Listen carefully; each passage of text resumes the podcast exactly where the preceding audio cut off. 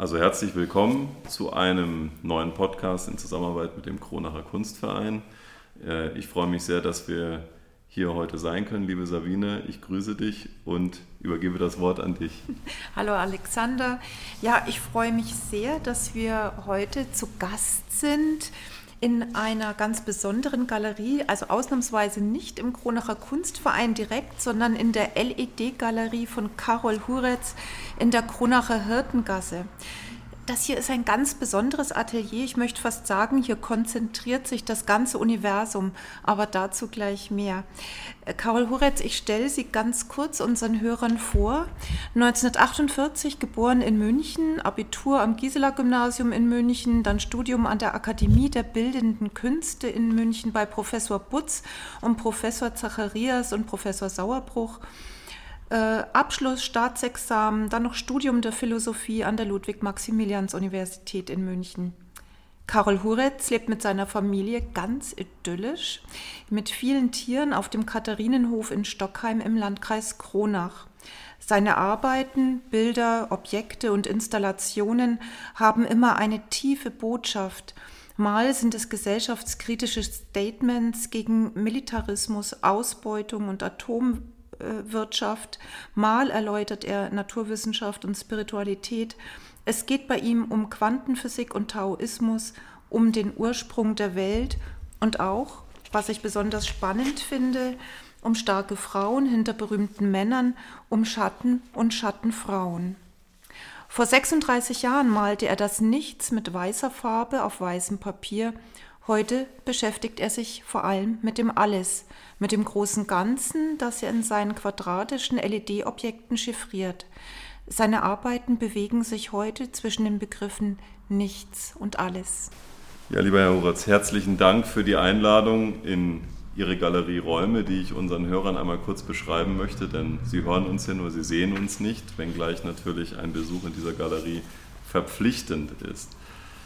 Ähm, es ist eine Folge von zwei großen Räumen, äh, in dem Falle etwas abgedunkelt, weil deine Arbeiten ja etwas ganz Besonderes beinhalten, nämlich Licht. Das ist eine Arbeit mit dem Licht, das mal sehr sparsam, dann wieder ähm, sehr deutlich zu sehen ist. Also es ist nicht so dunkel, dass wir hier übereinander stolpern, Sabine, aber es ist dunkel genug, dass wir diesen Effekt sehen können. Der Raum, in dem wir uns befinden, ist grau getönt, umgeben von Ihren Arbeiten, Herr Huretz. Ich sehe zwei dominierende Farben. Ich sehe weiß, ich sehe schwarz, starke Kontraste, die sich auch in den Möbeln widerspiegeln. Und wir hören als leichtes Echo der Gegenwart und der Stadt, in der wir uns befinden, ein wenig den Verkehr hinter uns, aber sonst ist es ein Ort, ähm, der Konzentration und auch ein Ort, in dem man sich fokussieren kann auf Kunst. Ein, ein Ort, der einen gerade dazu verleitet, sich mit der Kunst auseinanderzusetzen. Lieber Herr Huretz, Sie sind in gewisser Weise als Künstler auf der ewigen Suche nach den Ursprüngen des Seins. Eine Frage, die Wissenschaft und Religion seit Anbeginn der Zeit umtreibt. Zu welchen Antworten finden Sie? Ich bin zwar keine Katze, habe aber doch schon sieben Leben oder vielleicht mehr hinter mir. Nicht konkret, ich lebe ja immer noch, aber ähm, im Laufe meines künstlerischen Werkens, und Wirkens, habe ich viele Phasen durchlaufen. Ich denke, das, was einen jungen Menschen interessiert und bewegt, ist etwas anders. Es zeigt sich anders als das, wenn man dann äh, später Kunst macht. Ich denke, es ist wichtig beim Künstler, dass man so eine Entwicklung auch sieht. Ich denke, alle großen Künstler haben ein Frühwerk, das Werk in der Haupt- und Reifezeit und dann ein Spätwerk, das sie präsentieren. Und äh, trotzdem ist hinter allem äh, so ein roter Faden. Das heißt, man beschäftigt sich mit dem, was einem sehr wichtig ist. Und auch wenn, wenn man jung ist, kommt irgendwann auch die Frage, äh, woher komme ich, woher gehe ich? Und äh, dieses Thema habe ich in den letzten Jahren intensiv äh, bearbeitet und mich informiert, weiter informiert und bin dann so auch zu den Quantenphysikern äh, gekommen.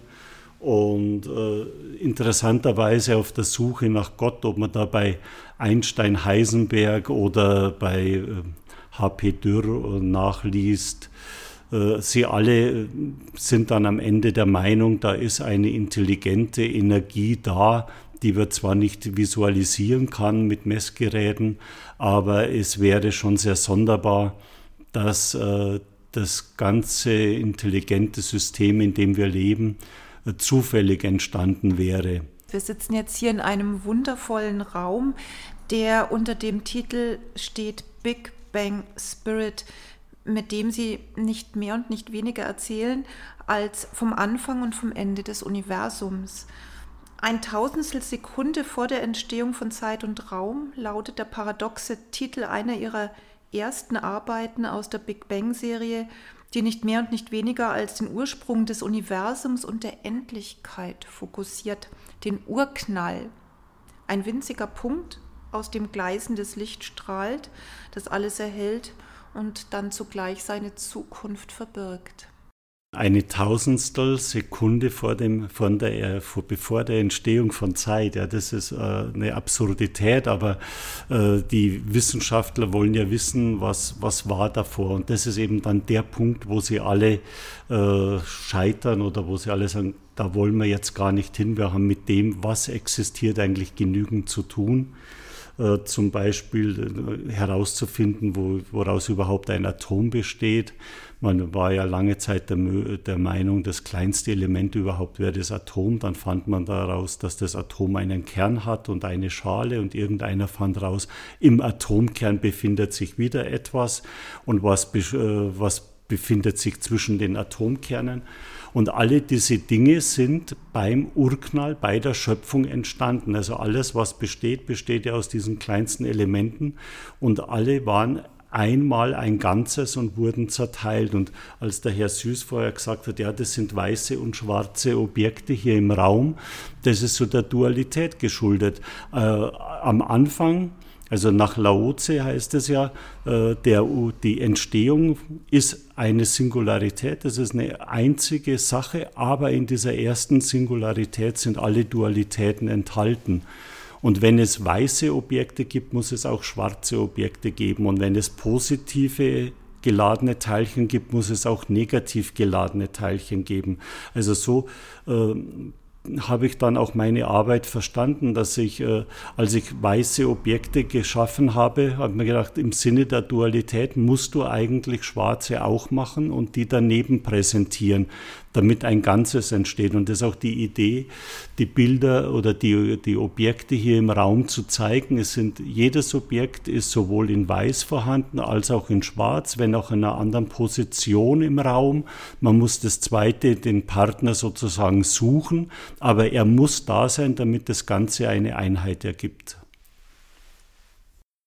Es ist interessant, dass Sie auf die Quantenphysik kommen und die Naturwissenschaften die ja in gewisser Weise vielleicht ein gefühltes oder ähm, in der Spiritualität des Menschen schon immer geahntes jetzt auch nachweisen. Also das, was man vielleicht gefühlt oder gedacht äh, schon zu wissen glaubte, bestätigt sich jetzt vielleicht auch auf einer naturwissenschaftlichen Ebene. Und äh, nichts ist vornehmer, denke ich, für die Kunst auch, äh, als genau diesen großen zentralen Fragen der Menschheit nachzugehen. Woher kommt etwas, wohin geht etwas, aus? Was sind wir entstanden, in was gehen wir über, der große Kreislauf, wenn Sie so wollen. Ähm, Sie haben den Dualismus angesprochen. Bei Ihnen geht es ganz offensichtlich um alles und um das Nichts. Ja, wobei äh, das Nichts äh, nicht zu beweisen ist. Ne? Wir können ja nur das beweisen, was, äh, was wir sehen.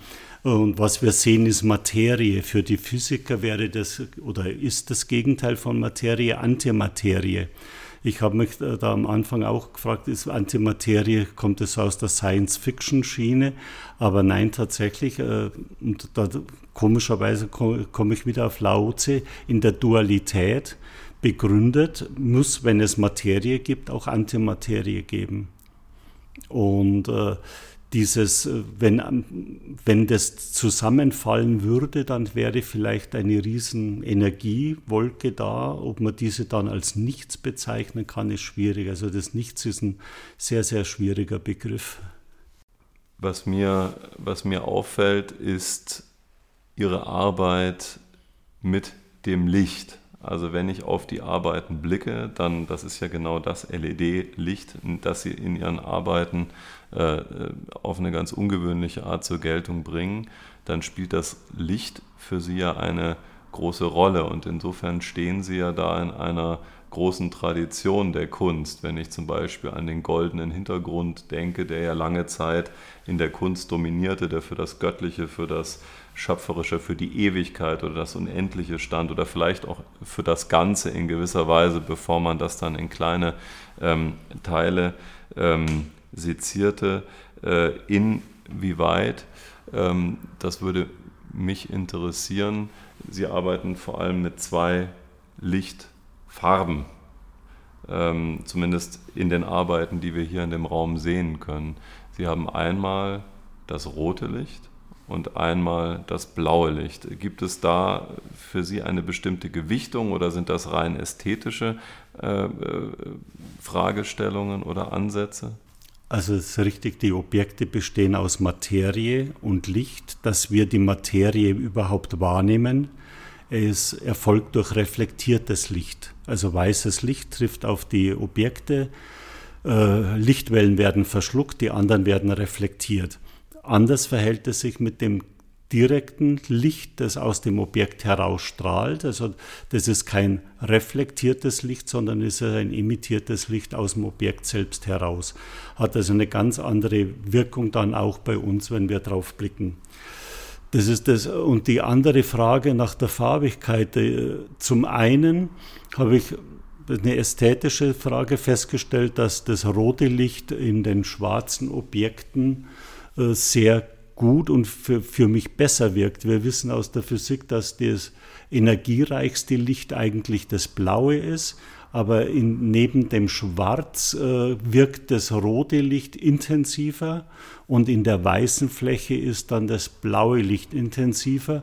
Würde ich das rote Licht in das in die weißen Objekte einsetzen, was ich auch gemacht habe, dann käme ich in so ja, das wäre dann so Rotlichtmilieu-Stimmung und das wollte ich nicht haben.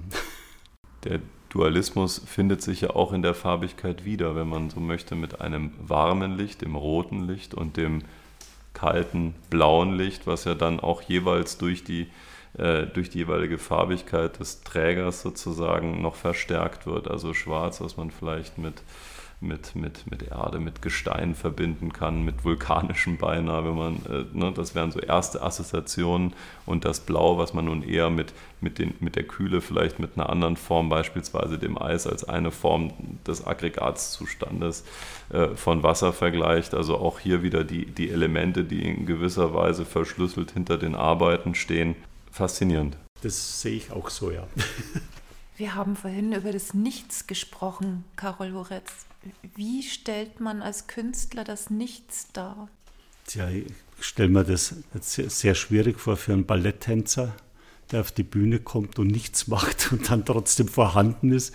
Und denke, das, das Nichts ist natürlich ein, ein Begriff und äh, wir, wir können ja nur das beobachten, ja, was wir beobachten. Und, und das andere, was wir nicht beobachten können, kann, können wir aber auch nicht mit, mit nichts bezeichnen, weil es finden sich, äh, wie zum Beispiel in schwarzen Löchern, das, das, ist immer noch ein schwarzes Loch, auch, auch wenn daraus nichts mehr zurückkommt, aber wir wissen, da ist etwas drin. Also ich kann mir das nichts eigentlich nicht vorstellen. Ich habe es versucht zu malen mit weißer Farbe auf weißem Papier. Äh, das war für mich logisch. Ich hätte nie das Nichts mit Schwarz darstellen können weil der Schwarz ist schon sehr, sehr viel. Also der Schwarz ist sehr, eine sehr präsente Farbe, das Nichts in Weiß äh, war, war mir näher, aber es ist feinstofflich, vielleicht würde ich sagen, das Weiß ist schon feinstofflich, aber es ist nicht nichts. Also nichts zu machen, denke ich, ist nicht möglich. Mhm wir kennen uns ja nun schon seit vielen Jahren, Karol Horetz, und ich kenne einige Arbeiten aus unterschiedlichen Schaffensphasen. Also ich habe einige Bilder aus ihrer ersten ja, Schaffensphase gesehen, die schon fast an die großen alten Meister erinnert haben, Porträts zum Teil, wunderbare Stillleben, Stoffe, die wirklich in meisterlicher Manier dargestellt worden sind. Ähm, und dann kam die Phase, da habe ich Arbeiten gesehen, da haben sie Holzplatten oder Spanplatten bearbeitet, haben den Risse und Furchen zugefügt, ja fast Wunden, die sie dann wieder geklammert und, und verbunden haben, mit, mit Fäden zugenäht haben. Ähm, also da hatte ich so den Eindruck, nach dem Beobachten kam dann der Blick dahinter. Und ihre Bilder haben ja auch immer einen tiefen philosophischen Background. In dieser, in dieser zweiten Schaffensphase äh, haben sie sich ja äh, vor allem mit den Dingen hinter den Dingen beschäftigt. Da kamen die großen, tiefen philosophischen Fragen auf und ich habe so das Gefühl, jetzt drängt das, was bislang dahinter verborgen war, nach vorne. Ja, äh, Sie erwähnten die ersten Bilder der Studienzeit und danach in Lasurtechnik. Ich äh, denke schon, bin überzeugt davon, dass zu Kunst auch eine Qualität, eine handwerkliche Qualität äh, gehört. Ich denke, man muss schon auch äh, in seiner Ausbildung sein Handwerk beherrschen, um sich dann darüber hinwegsetzen zu können und äh, zu neuen Formen zu gelangen. Äh, bei den Ideen ist es richtig, äh, dass dahinter, die Frage nach dem dahinter, wenn ich zurückdenken kann, äh, ich, mit zwölf Jahren lag ich unter einer riesigen Kiefer, also einer Föhre, einem Baum im Wald und habe mir gedacht, wenn ich vergehe, irgendwann werden meine Atome von den Wurzeln des Baumes aufgenommen und leben weiter. Und die Früchte des Baumes vielleicht werden von einem Tier aufgenommen und leben weiter. Das waren also so Gedanken, die ich so mit zwölf Jahren hatte. Und äh, dann, als meine Tochter zur Welt gekommen ist, war das, dieser Gedanke so im Umgekehrten wieder präsent. Wo kommt jetzt dieses Lebewesen her?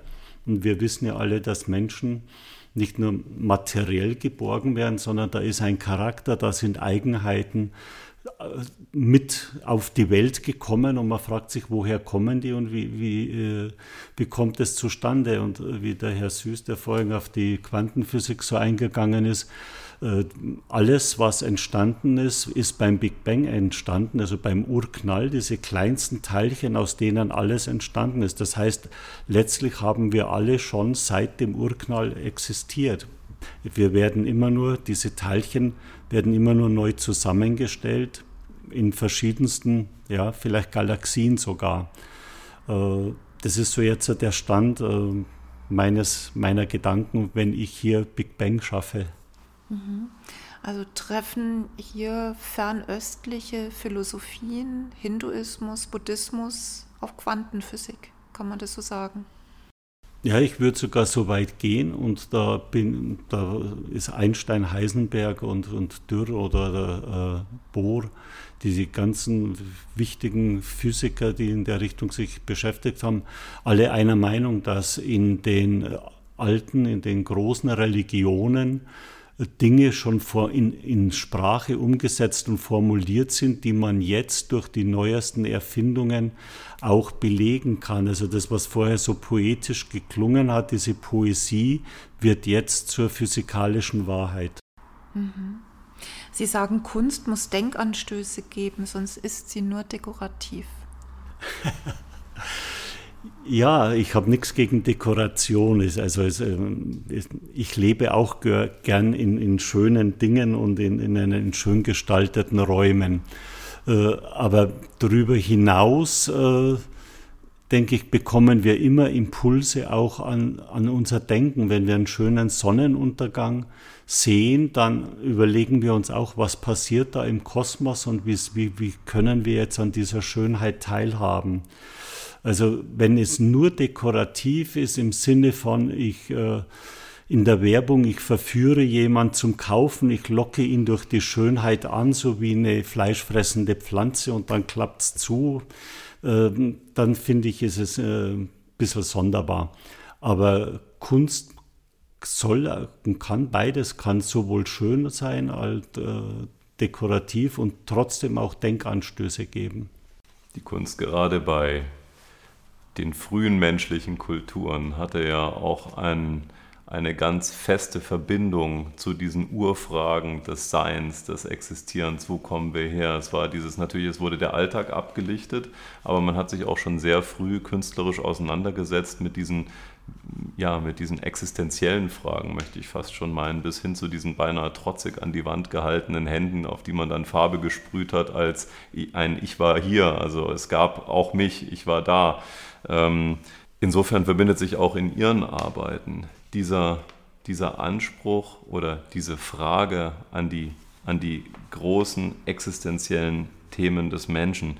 Ich musste an Goethes Formel des Stirb und Werde denken. Ne? Dieses Vergehen und im Vergehen aber neu geboren werden, um wieder zu vergehen, um wieder neu geboren zu werden. Dieser Kreislauf, wir bestehen alle aus der Materie, ähm, die sich immer wieder neu zusammensetzt. Also wir gehen nicht verloren, wir sind nur jedes Mal anders da.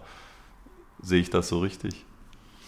Ja, würde ich auch so sagen, aber ähm, wir sind jetzt so in einer sehr, sehr, sehr ernsten äh, Thematik gelandet, aber Kunst ist eigentlich immer auch so ein Anschauungsmodell oder ein Erklärungsmodell. Äh, die Kunst äh, wird immer dafür genutzt, den Menschen auf was hinzuweisen, was im Moment Thema ist und wichtig ist. Wenn wir uns schauen, der Albrecht Dürer malt zum Beispiel die heiligen drei Könige, die vor, in, im Stall vor Christus knien. Äh, hätte man zur damaligen Zeit gesagt, da kommt ein Kind im Stall auf die Welt und dann kommen Könige, hätten alle gesagt, glaube ich nicht. Der Dürer hat es aber gemalt und man sieht es jetzt tatsächlich in Goldbrokat gekleidete Könige knien vor einem Kind im Stall ist es glaubhafter, nachdem ich es gesehen habe. Es ist ein wichtiges Thema gewesen. Damals war die, die Kirche war, und die Religion war sehr, sehr wichtig, auch in dem Bereich. Und die Kunst diente dazu, äh, dieses Thema anschaulich zu vermitteln. Und äh, ich denke schon, dass wir in einer Zeit leben, wo wir uns mit physikalischen Dingen und spirituellen Dingen äh, beschäftigen müssen wir leben in einer technischen Zeit, weil jeder hat ein Smartphone dabei. Ohne Quantenphysik und ohne die Erkenntnisse und Berechnungen aus der Quantenphysik wäre das nicht möglich gewesen. Ohne die Berechnungen für den Raumflug hätten wir kein GPS-System. Und dass diese Dinge möglich sind, das waren diese riesigen Rechner. Also ich verstehe jetzt so langsam, wie wesentlich die Erfindungen aus der Physik, aus und eben dann, sei es Quantenphysik, äh, die ja dann auch in die Chemie reinspielt, für unser alltägliches Leben sind. Nur äh, es wird nicht wahrgenommen. Und in der Richtung äh, ist vielleicht die Ausstellung, die Installation Big Bang Spirit, auch ein Denkanstoß an uns alle, uns zu äh, erklären, wo ist die Forschung, wo ist der Stand der Forschung, wo ist die wissenschaftliche oder empirische Wahrheit und wo sind Fake News. Aktuell beschäftigen Sie sich, Herr Huretz, auch noch mit einem anderen Thema, was ich persönlich sehr spannend finde, nämlich mit dem weiblichen Prinzip und da mit dem Thema Schattenfrauen. Was hat es damit auf sich? Die alltägliche Erklärung ist die, ich äh, für Big Bang Spirit, um, um dieses Thema hier, um, um, wo wir schon drüber gesprochen haben, habe ich viele Bücher gelesen und Biografien und, und Abhandlungen. Und irgendwann habe ich, äh, ist mir dann draufgekommen, das sind alles Männer. Und äh, ich habe dann meiner Frau auch immer wieder erzählt von Einstein macht dies und Heisenberg sagt das und Rutherford entdeckte jenes. Und meine Frau äh, kommt auf ein Buch vor einem Jahr und das heißt äh, Mileva Einstein, der war verheiratet. Und sie liest das Buch und sagt dann, das musst du unbedingt auch lesen. Und ich habe es dann auch gelesen und da wird erklärt, äh, oder offen, mir wurde dann offenbar, dass äh, Einstein mit einer großartigen Mathematikerin, Mathematikerin verheiratet war, die für ihn seine physikalischen Überlegungen in mathematische Formeln umgesetzt hat. Und es wird auch im Buch berichtet, dass Mileva Einstein für, die, für Einsteins Kommilitonen, für deren physikalische Versuche und Ideen die Berechnungen angestellt hat. Also die Frau Einstein war maßgeblich beteiligt an den äh, Entdeckungen, an den physikalischen Entdeckungen Einsteins und es wäre jetzt zu lang, dir die ganze Biografie zu erzählen, aber im nächsten Schritt entdeckte ich dann, dass auch viele Frauen, wie ich vorher gesagt habe, die Entdeckung des GPS stammt von einer Frau, die in der Apollo-Weltraum äh, Forschung oder, oder Be Be Bearbeitung tätig war. Dann äh, viele, viele andere physikalische Entdeckungen gehen auf Frauen zurück. Bekannt ist natürlich Marie Curie-Sklodowska äh, mit, den Röntgen, mit, mit, den, mit den radioaktiven Strahlungen. Und und der Mann, der Herr Curie, war da eine große Ausnahme. Er wollte, dass der Nobelpreis auch an seine Frau geht. Also er hätte den Nobelpreis nicht angenommen, wenn seine Frau ausgeschlossen worden wäre, weil er sagte, sie ist mit mir im Labor, sie ist diejenige, die die Forschung mit vorantreibt. Äh, es ist nicht meine, meine Idee alleine.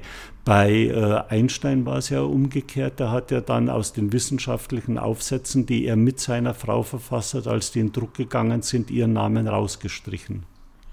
So zumindest sagen einige Biografen.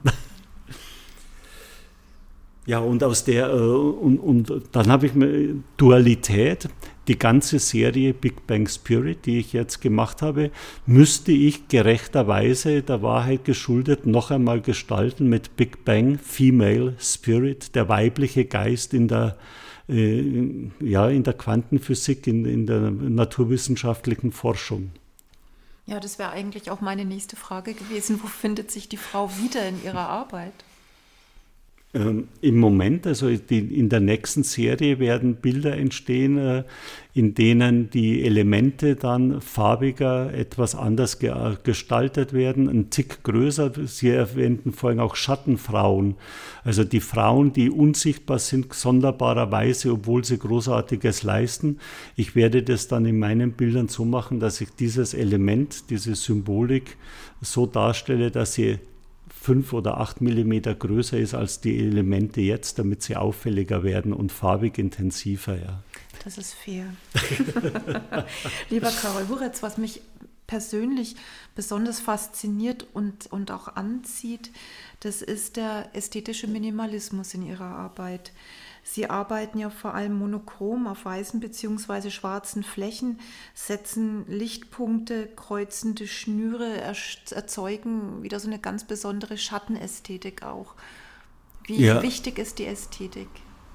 Ja, die Ästhetik ist für mich zunehmend klarer geworden. Ich habe ja früher Objekte gemacht mit, zu, mit äh, zufällig gefundenem Material, mit zufälligen Spuren des Gebrauchs, mit zufälligen Spuren des äh, Vergehens. Inzwischen äh, bin ich zu dem Punkt gekommen, less is more. Ich möchte eigentlich eine sehr klare, eindeutige, äh, ein, ein klares, eindeutiges Objekt schaffen wo sich der Betrachter auch auf einen Punkt und ein Thema konzentrieren kann. Das finde ich ist schon sehr wichtig. Auf der anderen Seite ist aber auch so, dass äh, die Objekte ihr Aussehen ständig verändern, je nachdem, wie sich die Lichtverhältnisse im Raum verändern. verändern äh, übernimmt äh, die Strahlung aus dem Bild, dieses LED-Licht, äh, das bekommt eine andere Wirkung. Also wenn ich die Bilder im Laufe von 24 Stunden so im Tag in, im Verlauf der Helligkeit fotografieren würde, bekäme ich immer wieder ganz, ganz andere Bilder. Ich habe festgestellt, dass man in manchen Ausstellungen den Eindruck hat, man sieht viel verschiedene Bilder und wenn ich dann durchgehe, habe ich den Eindruck, äh, nach dem fünften, sechsten Bild, es wiederholt sich trotzdem, obwohl die Bilder unterschiedlich sind.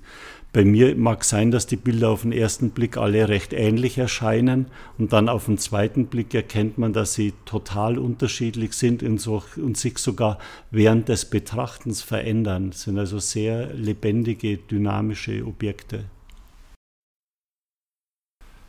Das wäre oder das ist eine meiner Fragen.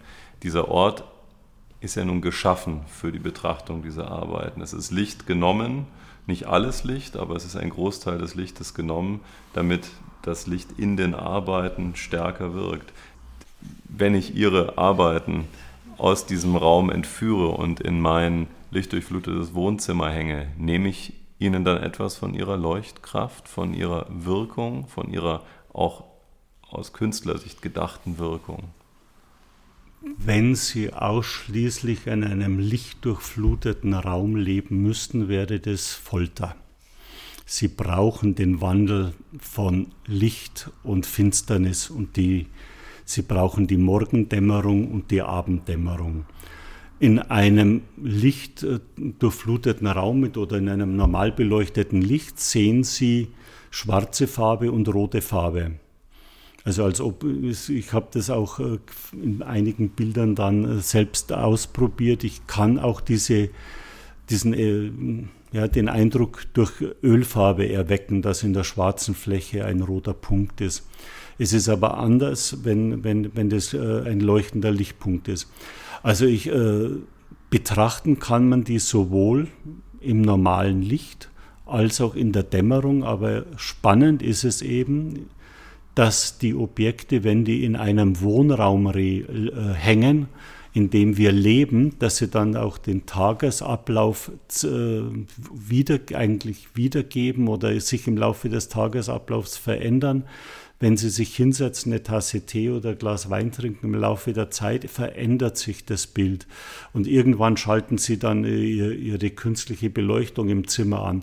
Ich denke, diese Bilder sind letztlich auch ein Hinweis darauf, äh, vielleicht wie weit wir schon entfremdet sind und denken, es muss immer den ganzen Tag über alles gleich bleiben. Wir sind ständig im Wandel. Wir haben die Dualität von Licht und äh, Finsternis und die, diese Phasen dazwischen. Und äh, vielleicht ist, sind die Bilder, die Objekte hier auch ein Denkanstoß daran, wie unnormal das Leben geworden ist, dass wir die Tag, dass wir die Nacht zum Tag machen. Und nicht umsonst gibt es ja diese Appelle jetzt, äh, dass man an einem Tag, wie heißt das, äh, alle Lichter in der Welt in den, in den Städten abschalten soll, weil das unnatürlich ist, weil das auch umweltzerstörend ist und insektenzerstörend ist und so weiter. Lieber Herr Huretz, Sie sind ja nicht nur Künstler, also nur, das ist keine Einschränkung, Sie sind Künstler und Kunstvermittler. In ihrer Biografie auch Kunstförderer. Denken wir an den Kronacher Kunstverein beispielsweise. Welchen Stellenwert hat aus Ihrer Sicht zeitgenössische Kunst heute im Landkreis Kronach?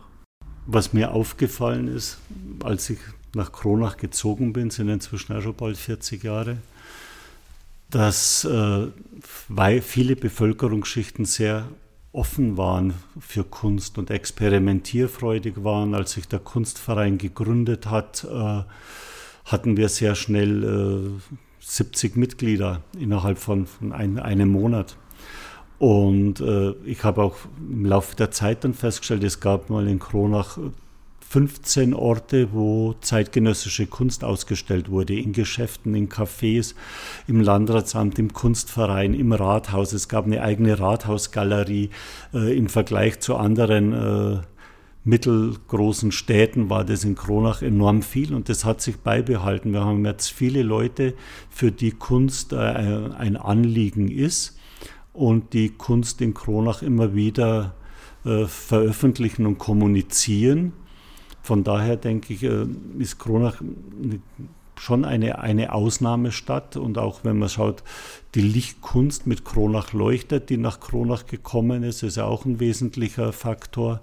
Also kann ich das nur so bejahen. Also Kronach ist äh, trotz der geringen Bevölkerungszahl, sagen wir mal, eine sehr, sehr kunstoffene Stadt, ja. Wo kann man Ihre Kunst sehen und erleben? Wenn, wenn ich hier arbeite, in diesen Räumen hier, in der, meinem, meinem Ausstellungsraum und Atelier hier. Und äh, Es sind auch äh, eine Ausstellung nächstes Jahr in, in Bonn geplant, in der Update Gallery zum Thema Sinneswandel, wo dann auch Licht als sinnlich wahrnehmbares, also Sinneswandel, als äh, das Licht als Sinn, der sinnlichen Wahrnehmung dienend thematisiert wird. Eventuell, ich kann jetzt das konkrete Datum nicht sagen, auch heuer vielleicht noch in Berlin Mitte. Lieber Herr Horetz, haben Sie ganz herzlichen Dank für dieses Gespräch und die Einblicke. Ich denke, das wird in uns beiden noch nachwirken, liebe Sabine. Vielen Dank, lieber Karol Huretz, dass wir heute hier zu Gast sein durften. Das war überaus spannend. Ich wiederhole nochmal, wenn sich jemand über Ihre Kunst informieren möchte, dann im Netz unter www.led-art-carol.de. Und weitere Informationen gibt es natürlich auch auf der Homepage des Kronacher Kunstvereins unter www.kunstverein-kronach.de.